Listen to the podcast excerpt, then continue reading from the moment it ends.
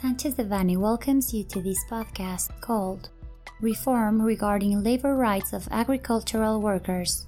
We remind you that this material is only informative and cannot be considered legal advice. For more information, please contact our lawyers directly.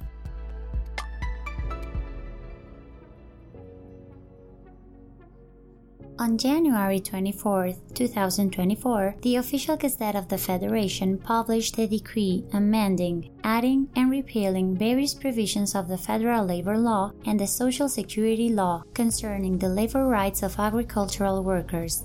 Among the key changes outlined in the decree is the exclusion of rural workers employed by companies acquiring rural products for packing, repacking, display, sale, or transformation through processes altering their natural state.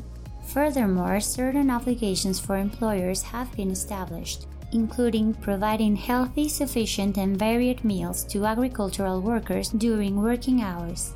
Additionally, employers are obligated to transport agricultural workers to medical service provided by the Mexican Social Security Institute. The decree also mandates inspectors to conduct inspections at least once a year and during production seasons. On January 25, 2024, the official Gazette of the Federation published the Mexican official standard, NOM 003 STPS 2023 for agricultural activities. The standard lays out safety and health conditions to prevent risks faced by workers engaged in agricultural activities throughout the national territory. It applies to workplaces conducting agricultural activities. Among the obligations specified in the standard, employers must identify and document in writing the hazards associated with agricultural activities, implement safety and health procedures, adhere to agrochemical handling protocols, and provide appropriate personal protective equipment, among other detailed responsibilities. Workers, on the other hand, must comply with established safety measures and follow instructions for agrochemical handling, among other responsibilities. The standard outlines safety measures for agricultural facilities, fire protection, electrical installations, agricultural product storage, general safety measures, fall prevention, ergonomic risks, noise exposure, vibrations, and extreme thermal conditions.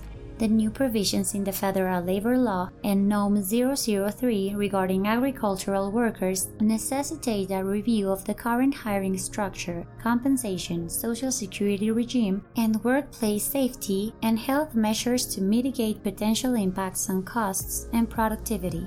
The professionals at Sanchez Devanny's Labor and Social Security Practice Group possess the knowledge and experience for the analysis, review, and implementation of the new regulations.